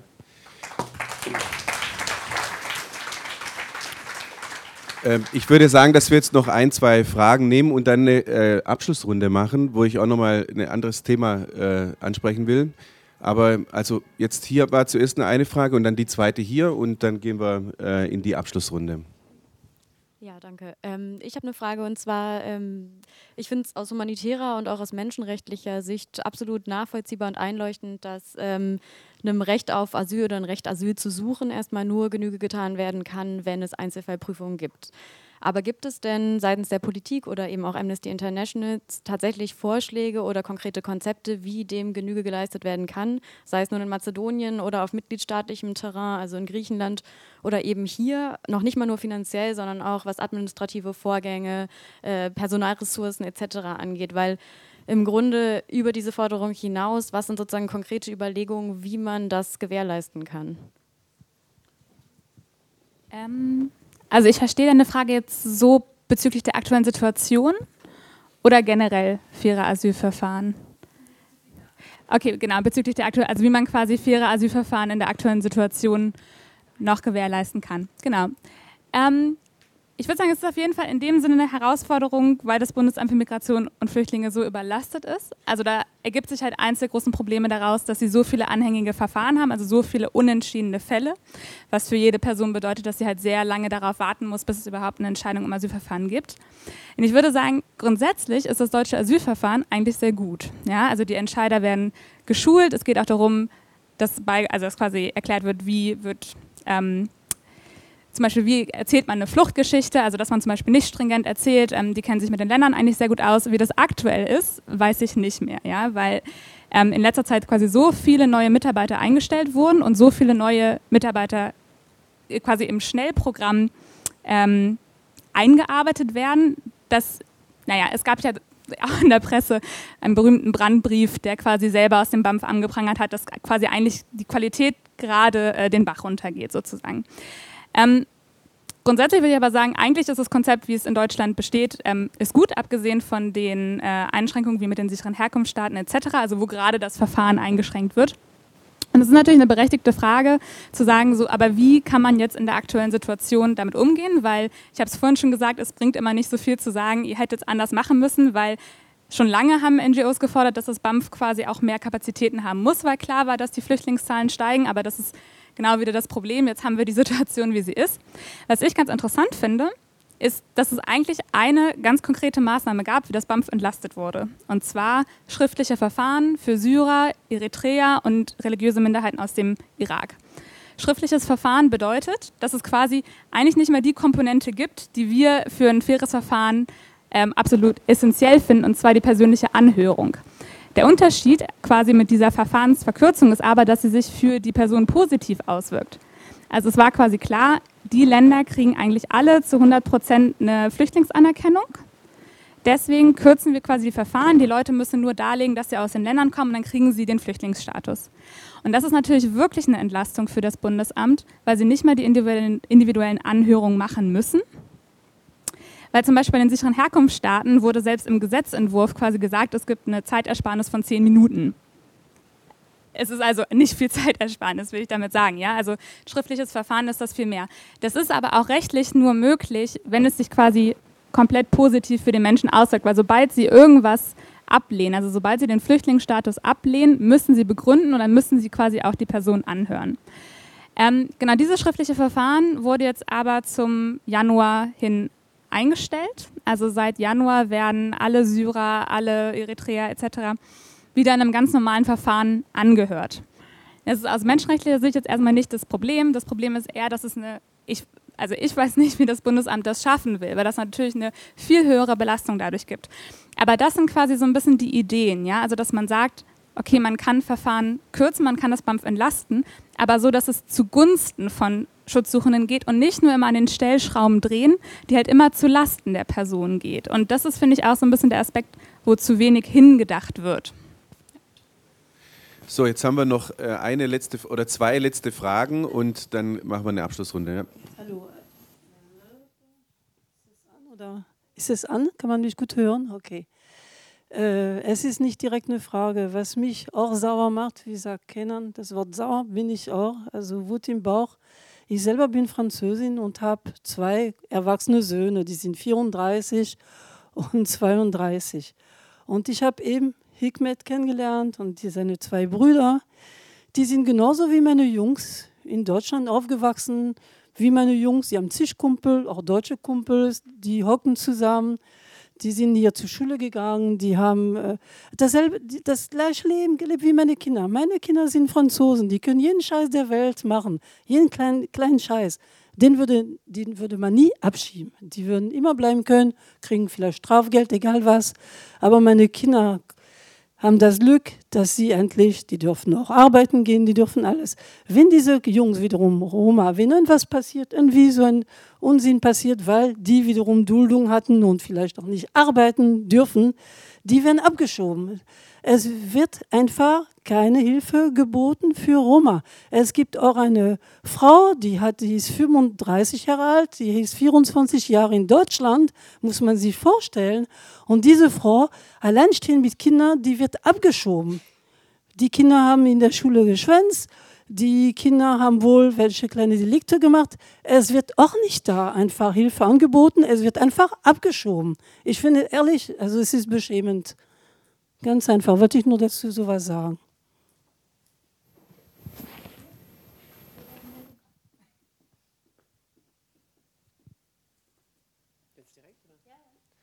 Ähm, ich habe noch eine Frage ganz zum Anfang der ganz zum Anfang ähm, an Frau Ernst. Sie hatten da gesagt, ähm, dass die Entscheidung, wie sichere Herkunftsstaaten entstehen, ja ratifiziert werden muss durch zum Beispiel die ähm, Tatsache, dass verschiedene Quellen angehört werden müssen, was in diesen Ländern passiert. Und Sie sagten, das ist nicht passiert. Also dass zum Beispiel in der Türkei, dass einfach, dass bestimmte Quellen nicht ähm, angehört worden sind.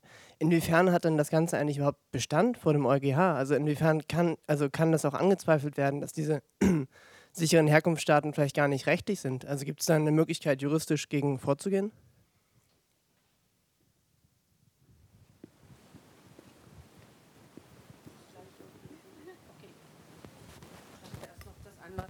Ähm, die Informationsquellen, die alle genutzt werden sollen, wie der UNHCR sagt, äh, das bezieht sich ganz allgemein darauf. Und bei der damaligen Gesetzesbehandlung hier äh, in Deutschland ist nur die Quelle Auswärtiges Amts, eigentlich ein Witz, ne? Ähm, in Betracht gezogen worden. Aber was hier äh, der UNHCR sagt, ist eh alles Käse und andere Berichte, möglicherweise aus den Ländern, hat keinen Hund interessiert, muss man so zu sagen. Also das ist natürlich ein großes Problem. Wenn man sich aber insgesamt anguckt, dass ja in, dem, in der Richtlinie ähm, Kriterien festgeschrieben sind, die allesamt natürlich nicht unbedingt eingehalten werden, wenn man das genau betrachtet. Ja, da kann man Folgendes machen und das passiert auch, Vertragsverletzungsverfahren einleiten. Die Kommission hat, ich muss leider mit einem gewissen Zynismus herangehen, 40, äh, 40 Vertragsverletzungsverfahren gegen 19 Staaten unterschiedlichster Art, aber eben auch solcher Art ähm, äh, angefangen das fängt dann äh, damit an, dass man erstmal sich austauscht, warum ist das so, ähm, begründet man, äh, man muss begründen äh, seitens des Mitgliedstaates, äh, dass hier keine Rechtsverletzung stattfindet, geht das hinher, hinher. Und dann am Ende gibt es dann ähm, möglicherweise irgendeine Sanktionierung oder auch nicht. Ja? Das geht dann übers Parlament und so weiter, dauert ewig. Das heißt, im Grunde genommen ist die EU nicht darauf vorbereitet, ähm, mit Schweinereien im eigenen Haus konsequent umzugehen, aber immer nach außen. Das ist einfach ein Konstruktionsfehler äh, der EU, um das mal so zu sagen. Also Vertragsverletzungsverfahren hätten wir äh, ansonsten, um das äh, zu sanktionieren, der EuGH schon, ja, da muss jemand klagen. Das ist ja schwierig. Wer soll das machen? Das ist also hier das Problem im individuellen äh, Problem, äh, Bereich, äh, nehmen wir mal an Datenschutz oder so, gibt es Gott sei Dank äh, Max Schrems, der sowas gemacht hat, ja. Also es muss dann aus der eigenen Betroffenheit jemand äh, machen, äh, aus der Community, aus eurer vielleicht, und dann das am eigenen Beispiel durchklagen bis zum EuGH. Dann müssen wir alle ganz viel Geld sammeln. Das sollte man übrigens tun, das hat ja Max Schrems auch gemacht und war dann erfolgreich. Aber es ist ein langer Weg und dauert Jahre. Also das muss man trotzdem dann so sagen. Ja. Mhm. Ähm, ich kann es mir nicht nehmen lassen, kurz gegen das BMI zu sticheln an dem Punkt. Ähm, du hattest ja vorhin angesprochen, es gibt quasi das aktuelle Gesetzesverfahren ähm, zur Bestimmung von Algerien, Tunesien und Marokko als sichere Herkunftsstaaten. Ähm, eigentlich findet bei Gesetzesverfahren im Bereich der Asylpolitik oder auch in anderen Bereichen halt eine Anhörung von Verbänden statt, also eine schriftliche Anhörung. Ähm, zu dem Gesetz, man muss eigentlich schon fast lachen, aber es ist sehr traurig, also zu dem Gesetz ähm, wurde quasi Freitagabend eine Stellungnahme geschickt mit Frist Dienstag um 12 Uhr. Das heißt, man hat dann so anderthalb Tage Zeit als NGO, die alle auch ganz viel Zeit und Kapazitäten und nichts anderes zu tun haben, eine Stellungnahme zu verfassen die dann das BMI und die schreiben so einen Verteiler von, ich glaube, fast 20 Organisationen an, alle von 12 Uhr bis abends einarbeiten will, um es am nächsten Tag im Kabinett zu beschließen. Ja, und da fragt man sich natürlich schon, ähm, inwieweit ist die Einbindung der Zivilgesellschaft gewünscht und inwieweit wird überhaupt berücksichtigt, wenn eine Organisation wie ein Amnesty dann sagt, wir haben in Marokko 170 Fälle von Folter, von Folter dokumentiert. Ja? Und das ist halt die aktuelle Situation in der quasi die NGOs arbeiten und in der sich aber auch die Regierung bewegt. Ja? Und dann wird auch nicht, also dann muss man sich die Frage stellen und eigentlich ist die Antwort damit schon klar, inwieweit es wirklich um die Situation in den Ländern geht oder inwieweit das halt politisch gewollt ist.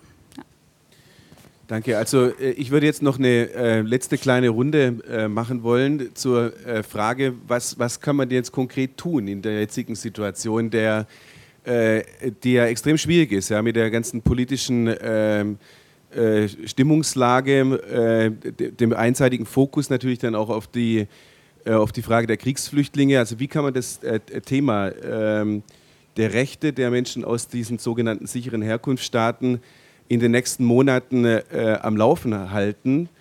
Ähm, habt ihr Ideen? Äh, das wäre meine Frage äh, zum Abschluss. Also meine äh, eine Idee ist äh, eine ganz langweilige Biedere, aber die ist natürlich Aufklärung, Aufklärung, Aufklärung. Es, man muss einfach über diese Zustände aufklären. Dazu tragen Reisen bei, wie eben diejenige, von der Conny jetzt eben auch berichtet hat. Ähm, und die andere ist, dass man aber auch darauf pochen muss, dass diese Regeln, wir haben schon, also es ist das, das Konzept an sich, da sind wir uns, glaube ich, alle einig, ist extrem problematisch. Aber es gibt ähm, in, äh, auf europarechtlicher Ebene eigentlich ein paar Mechanismen, um sicherzustellen, äh, dass es nicht, äh, also dass nicht jedes Land da reinkommen kann. Diese Mechanismen werden momentan ignoriert weitgehend und da kann man ansetzen und da gibt es eben eine Handhabe. Also ähm, das haben ja Juristen äh, immer ganz gern, wenn man zumindest schon mal was hat, womit man arbeiten kann. Und das würde ich auf jeden Fall sagen, da müssen wir alle ähm, darauf auch pochen, dass dann diese Regeln, die erstmal da bestehen, auch eingehalten werden.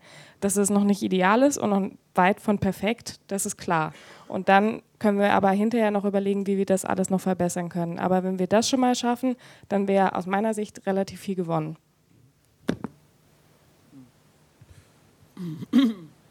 Hm. Äh, naja, ich weiß nicht, ob das überhaupt gewollt ist. Das ist die Frage. Ne? So, ähm, also äh, ich, ich bin auch skeptisch, weil ich bin seit Jahren in diese Sachen. Ich kann auch sagen, Solidarität ist auch nicht da. Auch, also, äh, also ich rede jetzt über sichere Herkunftsländer, so wie Serbien, Mazedonien, Kosovo und so weiter. Also äh, es gibt klein wenige, also ganz wenig Solidarität in Deutschland. Also äh, zu vergleichen, was in Frankreich gab es ein Beispiel von Leonidas, sie war abgeschoben und so. Dann äh, vier oder fünf Schulen, die haben einfach demonstrieren, die haben äh, totale Chaos gemacht. Also ich will nur sagen, dass äh, diese, diese äh, zivile Gesellschaft, diese Courage, die, es ist nicht da präsent in Deutschland. Also es gibt für vieles, aber ganz wenig für, für das. Und äh, vielleicht kann ich nur was erwähnen. Es gibt am ähm, 20. März, das Tag, Tag gegen äh, Rassismus, also 21. März, aber am 20. März ist in Berlin äh, My Right is Your Right. Das sind auch ganz viele Künstler und Initiativen, Organisationen, NGOs, die gemeinsam ein Karnevalfestival durch Berlin machen. Und da, da geben wir ein bisschen mehr Space für die Refugees, für Leute, die äh, dieses Thema betrifft und ihr seid alle eingeladen. Einfach My Right, Your Right oder alle bleiben, dann findet ihr. Und Flyer sind auch auf dem Tisch. Äh, ja, aber ich werde sagen, ja, man muss, muss, muss auch akzeptieren, die Welt ändert sich und das ist Wahrheit. Also das müssen wir akzeptieren und manche Sachen müssen wir auch ändern in unserem Leben. Also es werde nicht so mehr Komfort werden. Also wenn wir jetzt als äh, Waffenverkäufer Dritte in die Welt, Deutschland, so viel Waffen oder keine Ahnung, was die alles verkaufen, dann wartet man, dass diese Leute auch kommen, weil äh, niemand bleibt da.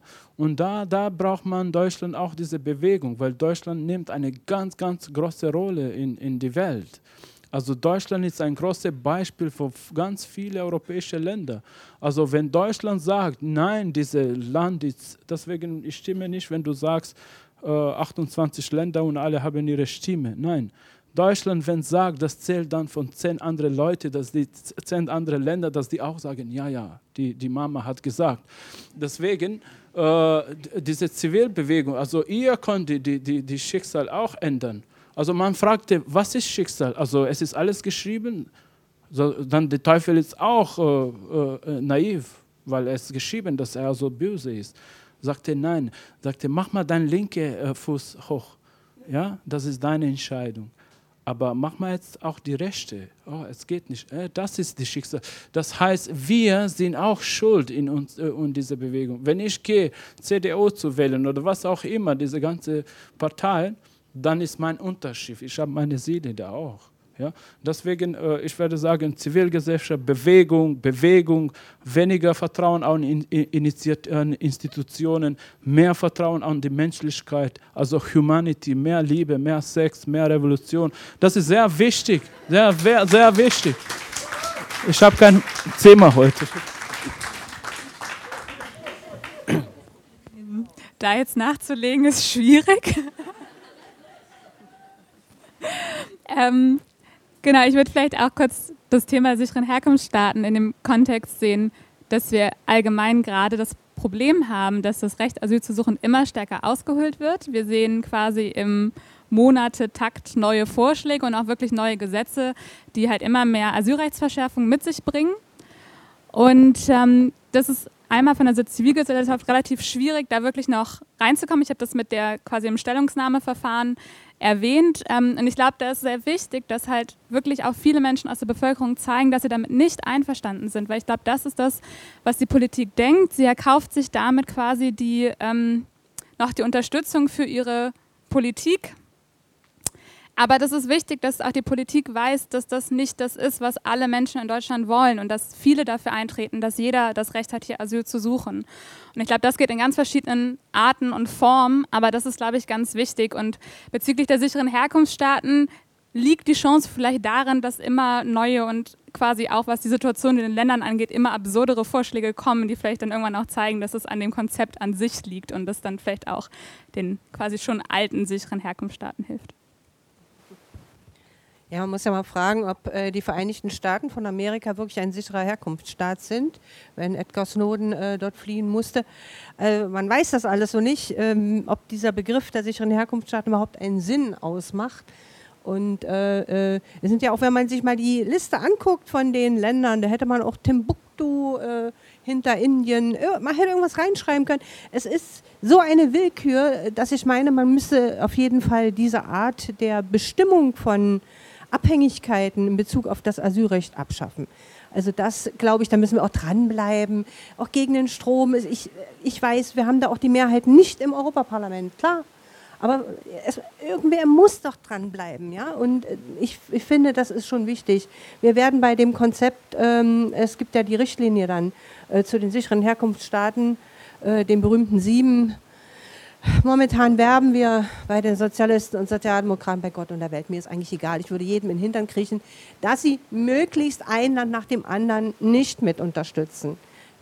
Bei der Türkei gibt es viel Ablehnung äh, beim Kosovo gibt es viel, zumindest Debatte, bei den anderen gibt es keine Debatte mehr, will ich ganz klar sagen. So ungefähr Situation, Situation, sieht die Situation aus. Wir versuchen auch noch viel Öffentlichkeit herzustellen. Wir haben äh, letzte Woche äh, das, äh, eine Studie veröffentlicht zur Situation von Roma in äh, Kosovo und ähm, alles Nutzen an Öffentlichkeit. Und ich finde, einen Punkt haben wir noch nie besprochen heute. Das ist die ganze Frage des Rassismus, dass es euch so scheiße geht, hängt auch damit zusammen, dass ihr in der Gala gewissermaßen, in der Skala gewissermaßen äh, der vom Rassismus am meisten äh, Verfolgten ganz, ganz oben seid. Äh, und dass äh, diese Ablehnung, die Vorurteile gegenüber Roma natürlich am Ende auch ausschlaggebend sind für das Verhalten von ganz vielen. Dass sie, wenn man vergleicht äh, in der Skala der guten und schlechten Flüchtlinge, der guten und schlechten Migranten, ihr gewissermaßen die letzten Mohikaner seid, um es mal so auszudrücken. Und, und das ist da einfach so eine Sache, das spricht ja auch keiner aus, ja. Und die Roma-Strategie auf europäischer Ebene enthält eben nicht die Bekämpfung des Rassismus. Wie soll es denn dann werden? Und deswegen finde ich, äh, sollten wir auch gegen diese Vorurteile vorgehen, uns dagegen richtig stark machen und das ganze Gewäsch und Geschwätz, was die Roma alles können und was sie nicht können und ob sie denken können, ob sie wirklich ordentlich essen, ob sie den Müll wegräumen. Herrgott nochmal. Äh, all diese Dinge, ich finde, muss man das offensiv angehen, dass es einfach Unsinn ist und dass wir alle Menschen sind, die mal Müll wegwerfen. Ich auch. Ich bekenne mich hier. Also ich sag's bloß so. Äh, diese Frage, glaube ich, muss man auch angehen gegen diesen ekelhaften Rassismen, Rassismus in Bezug auf Migranten und äh, Flüchtlinge und innerhalb von Migranten und Flüchtlingen. Dagegen muss man was tun und da würden wir ja auch schon nicht schlecht sein, wenn wir da vorankämen.